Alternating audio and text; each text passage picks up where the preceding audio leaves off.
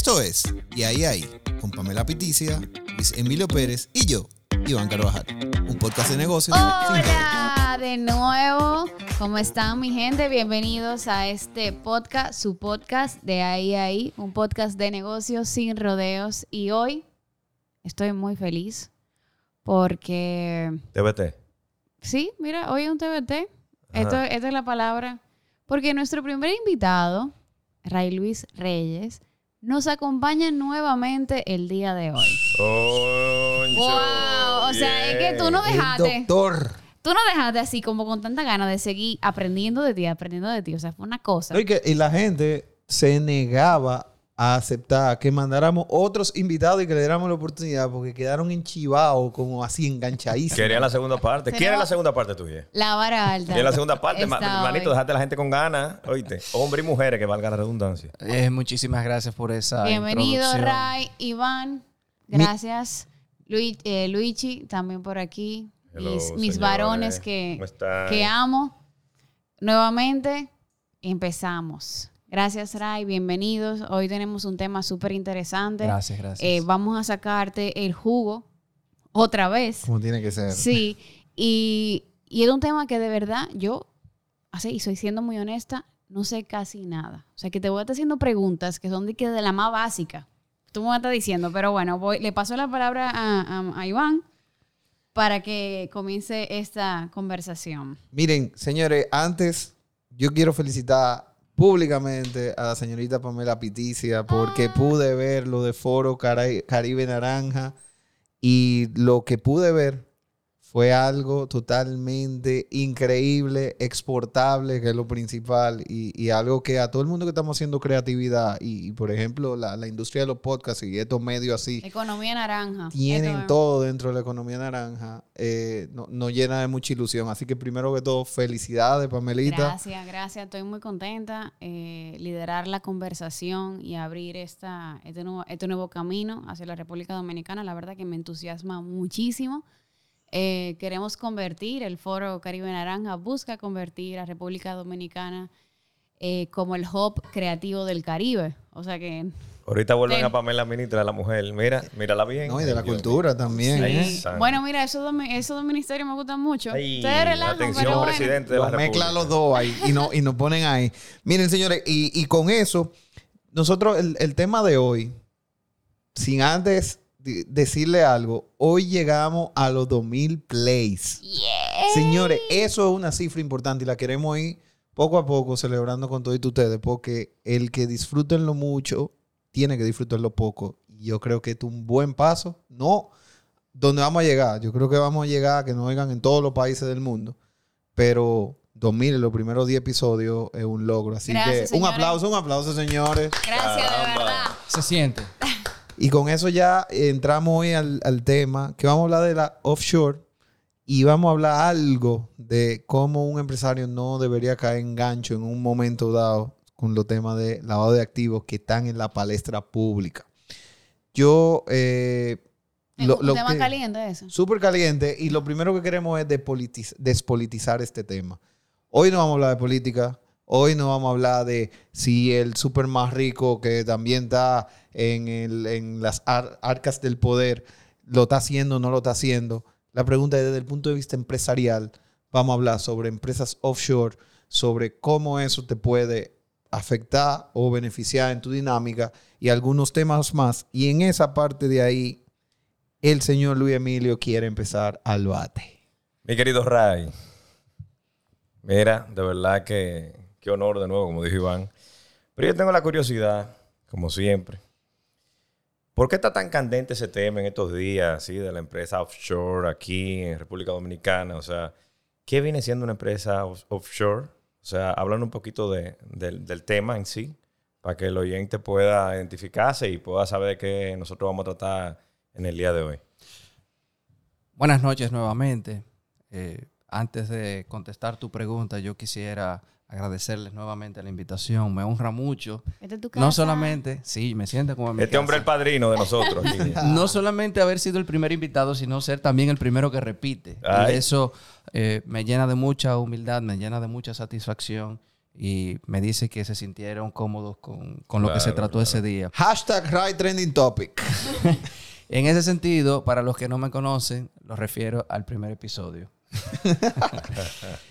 Con relación a tu pregunta, este tema de las offshore se ha puesto eh, sobre la palestra no solo dominicana, sino a nivel internacional, porque recientemente una coalición de periodistas ha filtrado miles de documentos de inversiones que tienen personas, eh, grandes personalidades, artistas, políticos, empresarios, en empresas offshore, en empresas extranjeras.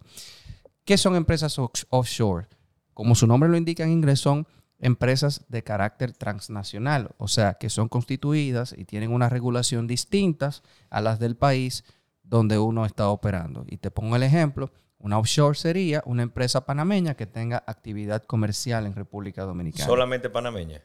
No, no, no, hay muchísimas. O sea, cualquier empresa que no sea de aquí es extraterritorial. Ok. ¿Qué pasa? Que muchas de esas empresas extranjeras son de jurisdicciones, de países que tienen un régimen tributario, un régimen impositivo laxo, y por eso se les llama paraísos fiscales. Pero hay una recurrencia muy, muy grande en Panamá.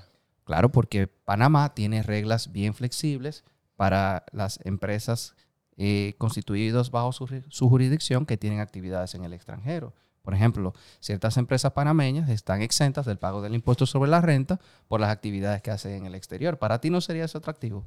Totalmente. ¿No te gustaría pagar menos impuestos? Pero hay un parámetro, o sea, de venta en ese sentido. No, no, no. O sea, venta anual, o sea, tú puedes No. ser una pyme pequeña y ahí... Obviamente hay, hay, cierta, hay ciertas... Desde 100 dólares hasta millones de Totalmente. Sí. Entonces, evidentemente, eso es atractivo. ¿Por qué eso ha sido controversial? Porque muchos de esos paraísos fiscales tienen la, eh, sus leyes les permiten eh, no divulgar quiénes son los beneficiarios o los titulares de esas empresas. Y muchos países tienen un sistema de renta global, como en Estados Unidos y España, que te obligan a pagar impuestos a esos países independientemente de dónde se haya generado la renta. Si tú eres una empresa de los Estados Unidos y haces actividades en Rusia, tienes que pagar impuestos al gobierno americano. Pero yo, Entonces- como, yo como empresario, perdón que te interrumpa, pensando en... Tengo varios bienes, tengo una- varias empresas eh, con buena facturación anual. Yo agarro, creo mi empresa fuera, en un paraíso fiscal tipo Panamá. Yo estoy en ese caso evadiendo impuestos, estoy haciéndole, haciendo algo ilegal en ese sentido. Vamos a, pa- para completar la otra idea y responderte a la vez, porque hay que diferenciar dos conceptos. Tú coges, creas tu empresa y te, eh, por ejemplo, en Estados Unidos tienes que reportar impuestos y al no reportarlo, porque no tienes la obligación de, divul- de- de divulgar en Panamá esos ingresos, estás evadiendo el pago de impuestos en Estados Unidos y estás rompiendo las reglas. Entonces, Estás Hacer rompiendo la eso regla en Estados, en Estados Unidos. Unidos. Entonces, ¿es malo hacer eso? Depende. En Dominicana nosotros no tenemos obligación de renta global. Si tú pagas tus impuestos y deseas después llevarte tu dinero para Panamá, no estás haciendo nada malo. Pero si eres español y tú no declaras esos ingresos ni esas compañías, estás evadiendo el pago de impuestos y estás cometiendo un delito. Entonces, paso a lo que te decía. Debemos diferenciar dos conceptos. El de evasión fiscal y el de elusión fiscal. La evasión fiscal es cuando tú tienes una obligación tributaria y tú le evades. Por ejemplo, yo tengo que pagar un ITEVIS o un impuesto sobre la renta y yo lo evado, yo no lo pago. Eso está mal, eso está en contra de la ley. La elusión fiscal no es más que el uso de mecanismos legales para tú evitar el pago de impuestos. Entonces, muchas de esas compañías se utilizan con la finalidad de eludir. Eso no es ilegal, pudiera, dependiendo de tu punto de vista, ser antiético, pero eso no necesariamente está en Está contra de las hecho. leyes. Claro. Y te pongo un caso, Caso reciente. un caso puntual. Tú eres empresario, tú pagas tus impuestos aquí a la DGI, eso te genera ganancias. En vez de tú dejar el dinero aquí en una cuenta a nombre de la compañía, que todos los años tienes que presentarla como parte de tus activos y pagar de los activos de la empresa, tú te llevas ese dinero ya a Panamá, ya no va a pagar más dinero, nada más impuestos. Tú le sacas una, una tarjeta de débito y tú consumes tu dinero aquí normal, te está ganando todo ese dinero. Eso no tiene nada de malo. ¿Y por qué entonces tiene, cuando uno lo pone sobre la mesa, como una mala reputación? Porque mucha gente, mira, las empresas offshore en paraísos fiscales, eso es como una pistola. El problema no es la pistola, el problema es el uso que tú le das. Y como esos países tienen reglas tan laxas para tú constituir esas empresas o darle uso, también se prestan para hacer actividades ilícitas. Claro. Entonces, eh, puedes lavar mucho dinero a través de esas empresas y digamos que ahí entra un dilema ético-moral. O sea, yo tengo, eh, qué sé yo, ahora mismo tenemos un problema severo de gente que está haciendo fraude de, de tarjeta de crédito. Los Eh, chiperos. Sí, entonces los tipos compran mercancía de ropa y la venden. ¿Qué hacen con ese dinero? Tienen que insertarlo al sistema de alguna forma, se crean un offshore, el dinero se queda allá y nada, y te quedas usando tu dinero allá y tú sabes, y se- Claro. se, se o lava. sea, que esa, esa reputación viene por estas cosas malas que, que, arropan, que Que se- arropan todo. Y Y, se mezcla todo. y o sea, se y- mezcla lo bueno con lo malo y, y ahí hay que saber. lo malo pesa eso. más. Correcto, y pero también um, eh, muchas de esas empresas eh, no necesariamente persiguen un fin o de lavado o de eh, elusión de pago de impuestos, Y hay- sino pero, pero yo quiero entrar en ese punto ahí, eh, Ray, y, y creo que tú vas a tocar eso, porque últimamente lo han estigmatizado. Y nosotros también queremos que en este espacio no solamente hablemos de ese estigma, está bien, es importante manejar la crisis comunicacional que se ha creado al respecto de toda la parte offshore. Pero hay muchísimos beneficios y, hay beneficios que van más allá de solamente el beneficio fiscal, que es el primero que se ve. ¿Cuáles son esos otros beneficios para los empresarios por lo cual ellos optan? Y me imagino que por ahí vas tú a, a aterrizar, pero ¿cuáles son esos beneficios por los cuales ellos optan a hacer esa empresa offshore? la, la confidencialidad, por ejemplo.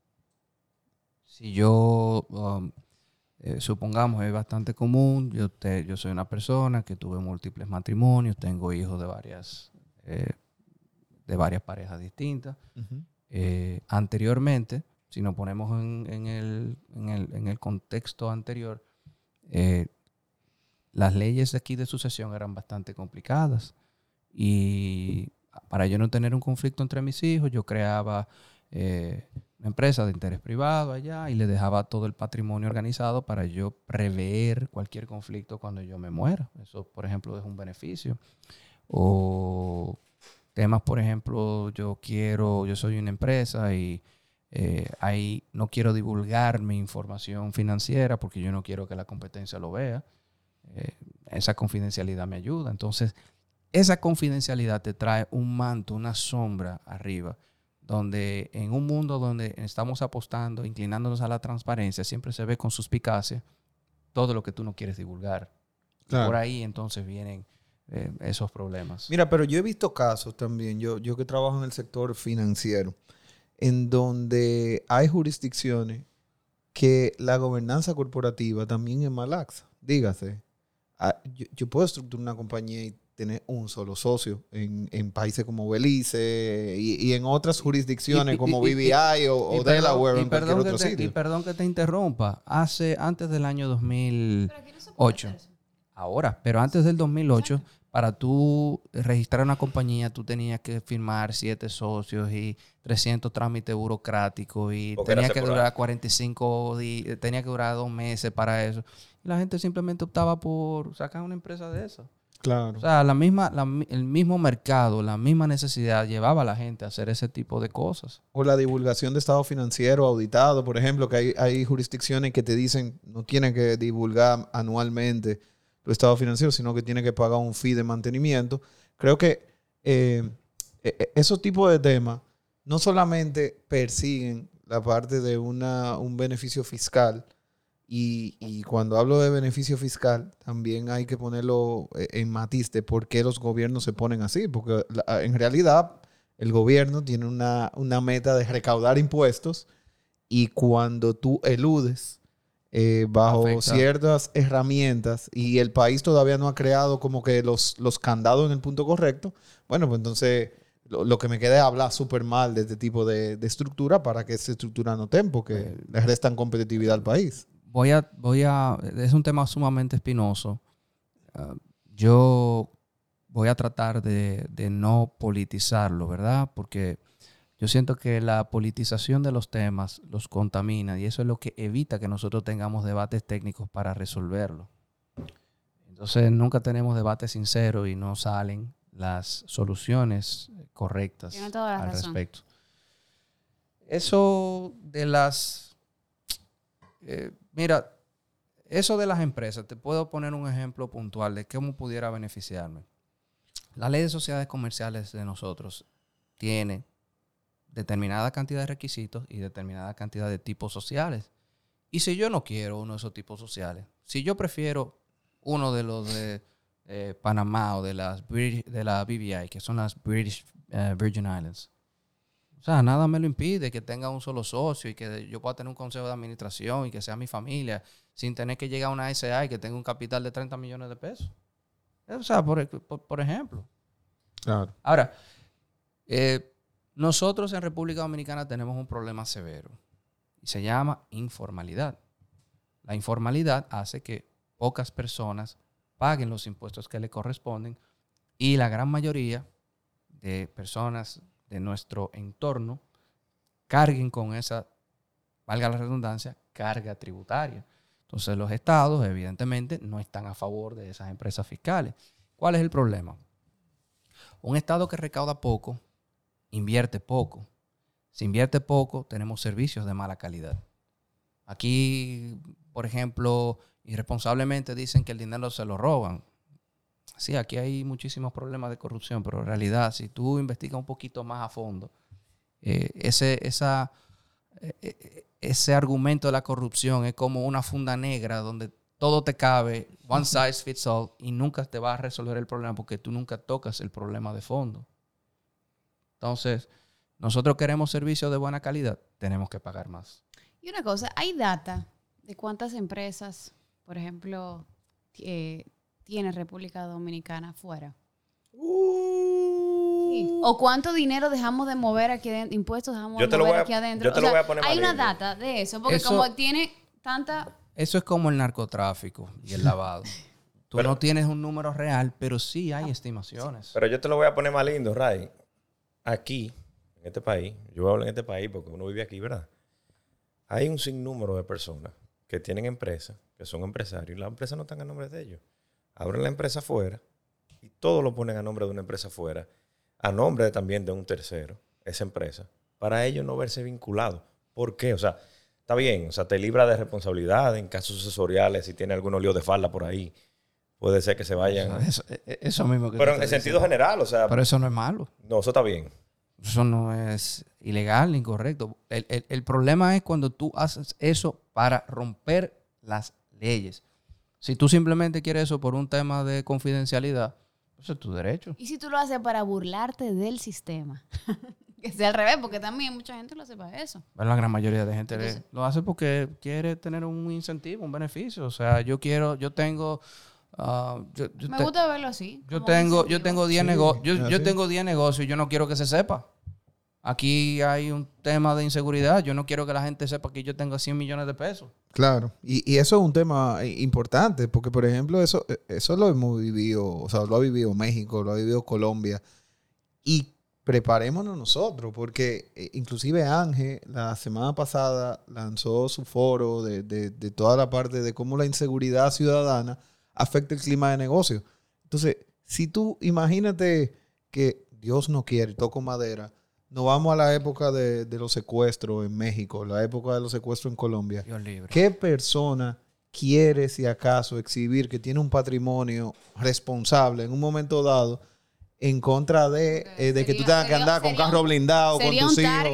sería el Claro. mejor target. Y- y claro. si Y ese- por eso, y por eso tienden a buscar ese tipo de cosas. Y no justificándolo, señores. O sea, lo que estamos buscando, estamos tratando de despolitizar un tema que por ningún lado lo despolitiza. ¿eh? Claro, es un tema bien espinoso. Y siendo franco y siendo honesto, el dinero que tú te ganas lícitamente, tú haces con él lo que tú entiendas. O sea, ¿Tú si lo tú quieres guardar- recomiendas? ¿Tú? Si yo lo recomiendo, no, yo no lo recomiendo. ¿Por qué?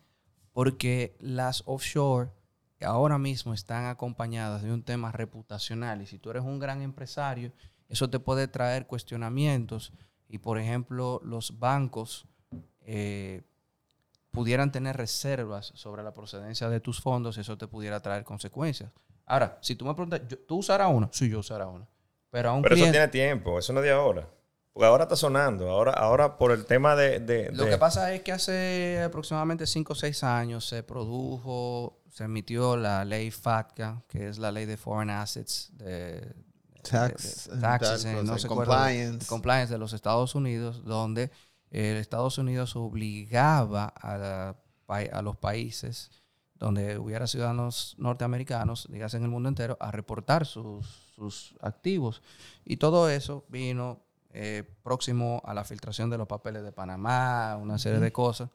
Y muchos países endurecieron sus legislaciones en materia de lavado de activos y demás. Y realmente eso tiene desde esa época en boga. Claro, y, y no, y muchísimo antes, porque recuérdense algo.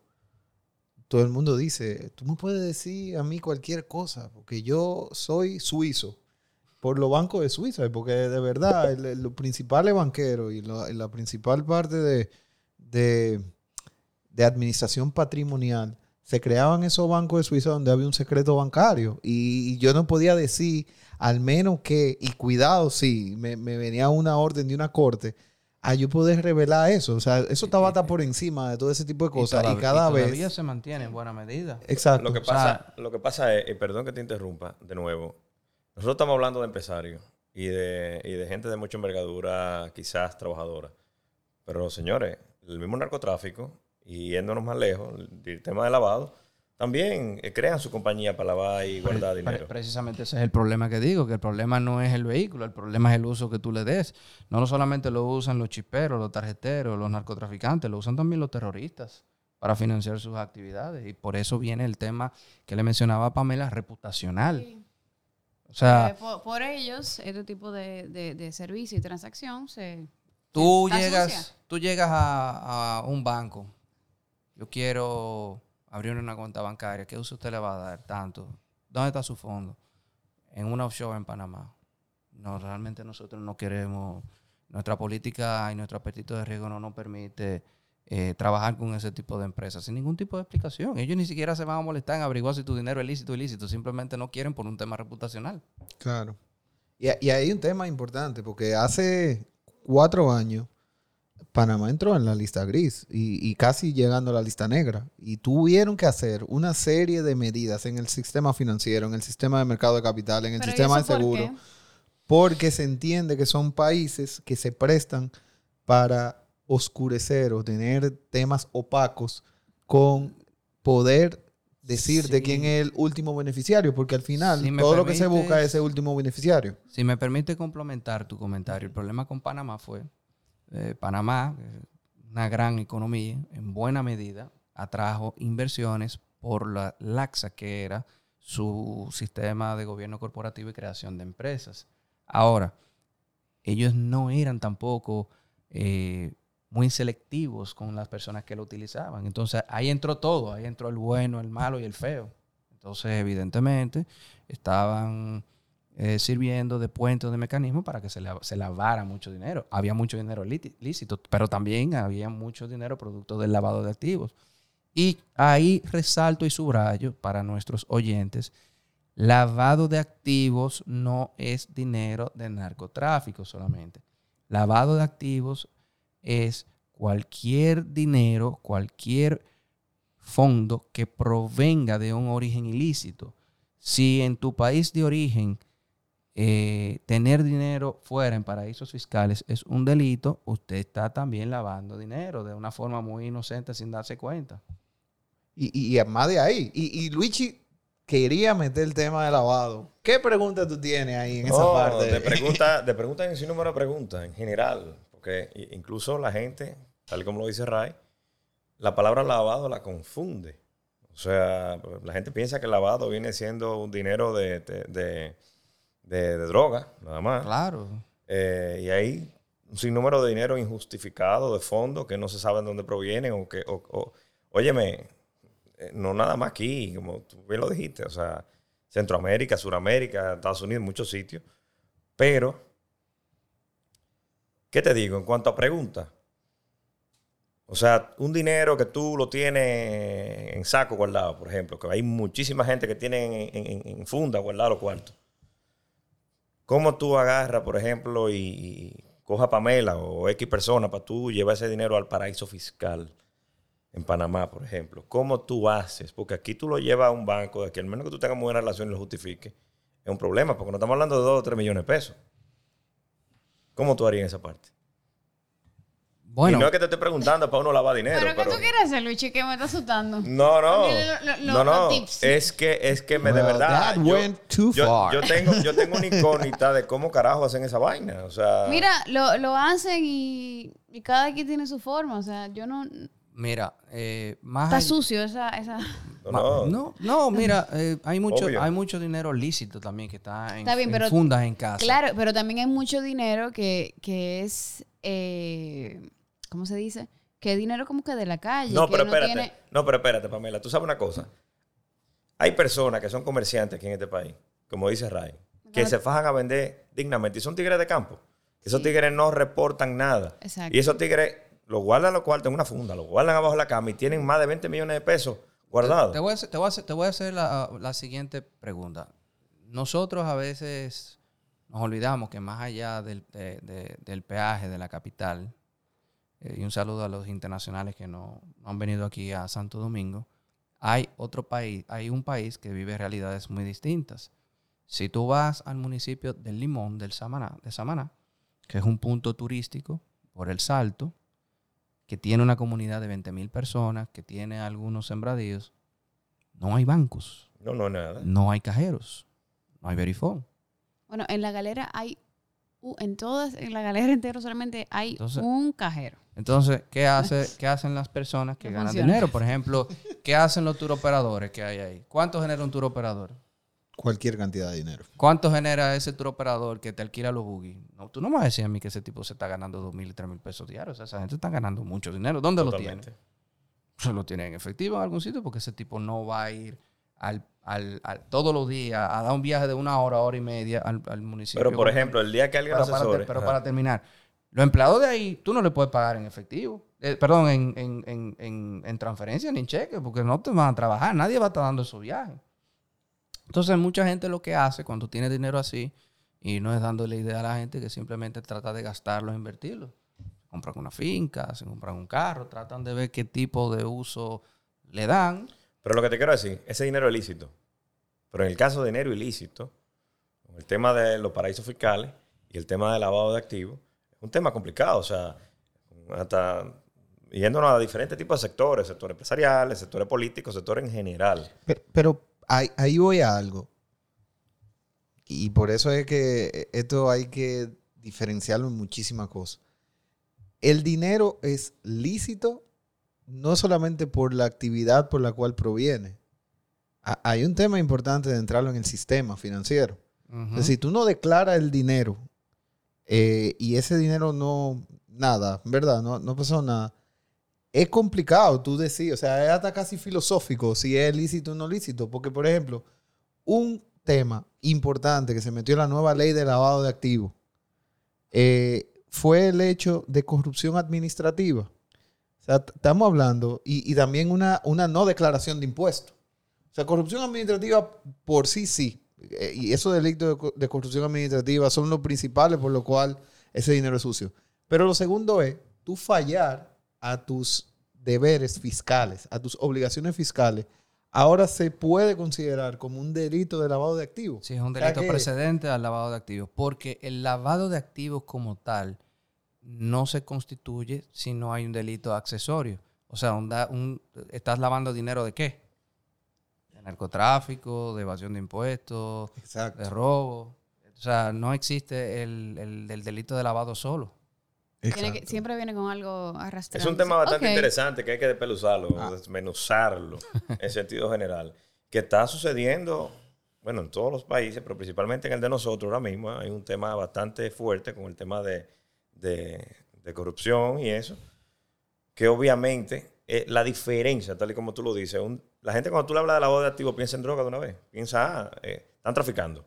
Sí. Y no. Eh, Yo espero que en algún momento nosotros podamos como país sincerizarnos y tocar temas que son espinosos eh, sin la contaminación de el interés político. Yo creo que la política es importante, yo creo que cada uno debe de tener eh, sus intereses, ¿verdad? Que debemos votar, pero debemos separar también lo técnico de lo político para poder tener un, un debate sincero. Totalmente. Yo pienso, yo pienso totalmente, y estoy de acuerdo contigo. No, y tuvo profundo eso que nos dejó a nosotros No, no, de que- pensando. yo, yo me quedé ahí como... No, Mira, no. algo, Ray. Entonces, con respecto a eso que menciona del riesgo de lavado de activos, ¿qué cosas o qué tres cosas recomiendas del, a los dueños de empresa que andan por ahí eh, necesitando liquidez y para que no, no caer en el gancho, para que no hacer eso? Porque ya tú te pregunté, ¿tú lo recomiendas? Ya tú me dijiste que no.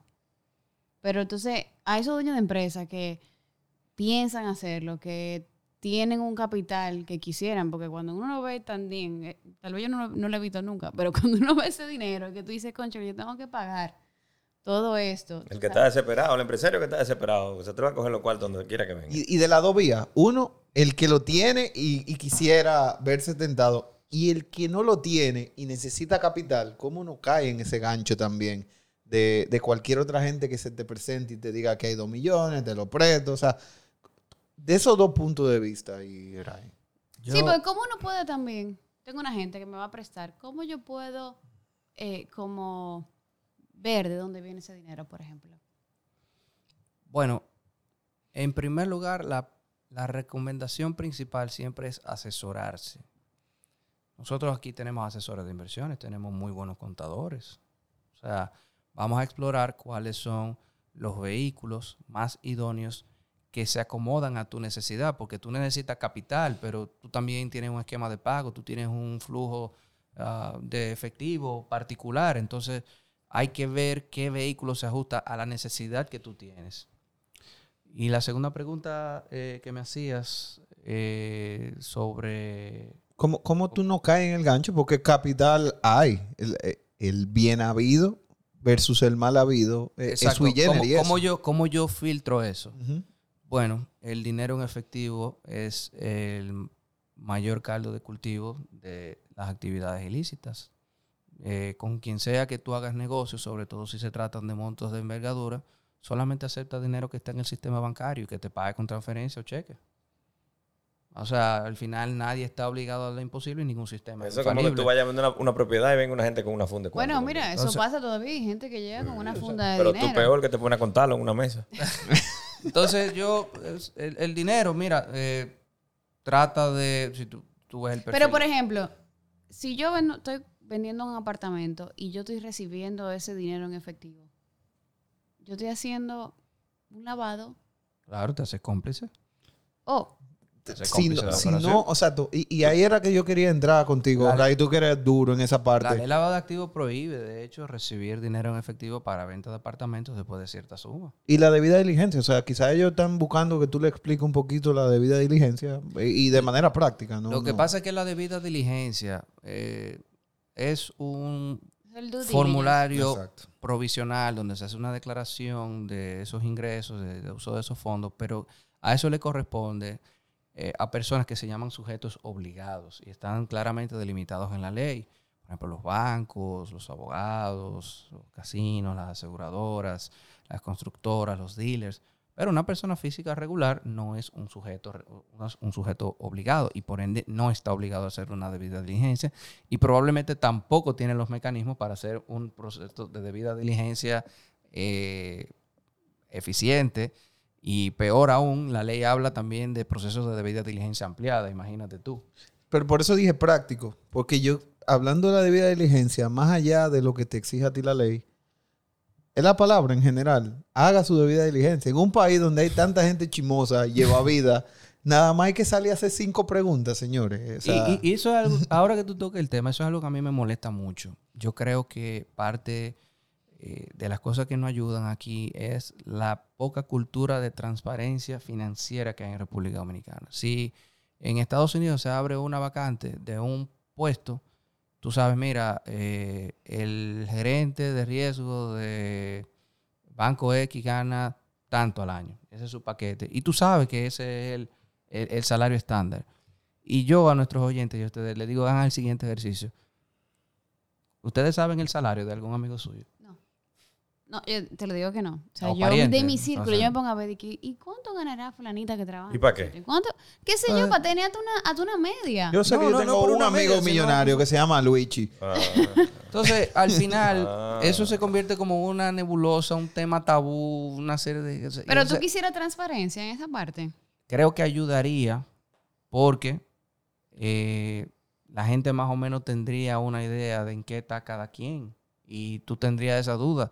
Mañana, o sea, tú sales a la calle y mañana ponen un dealer y el tipo trae un BMW y tú no conoces al tipo.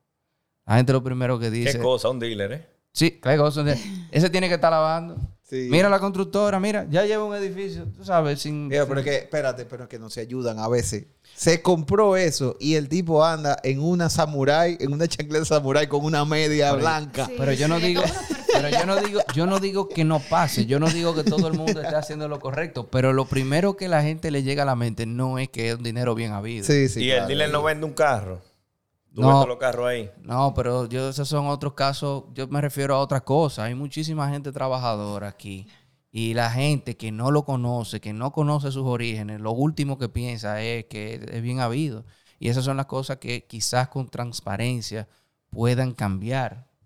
No, excelente. Mira, Ray, y para terminar, agradecerte. Tus temas son súper densos y, y tú lo estás manejando de una manera en la Fácil, cual... eh, sí, por eso es que la gente pide que Ray. Ray- a Ray le vamos a decir que el, el ajo, porque va a estar repitiendo cada rato en esta parte.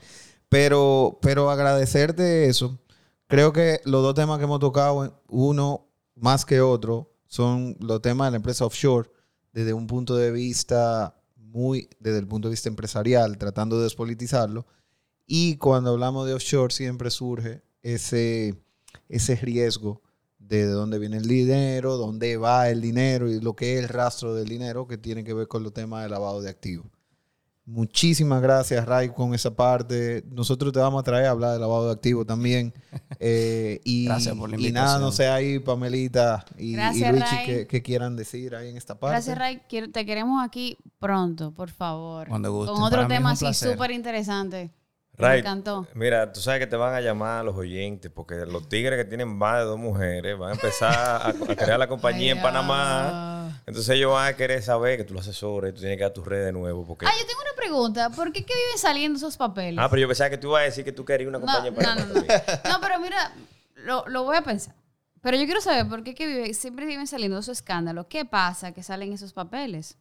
Se fil, o sea, Claro. hay gente que quiere estar buscando esa información. Claro, voy a, hacer- voy a decir algo meramente especulativo.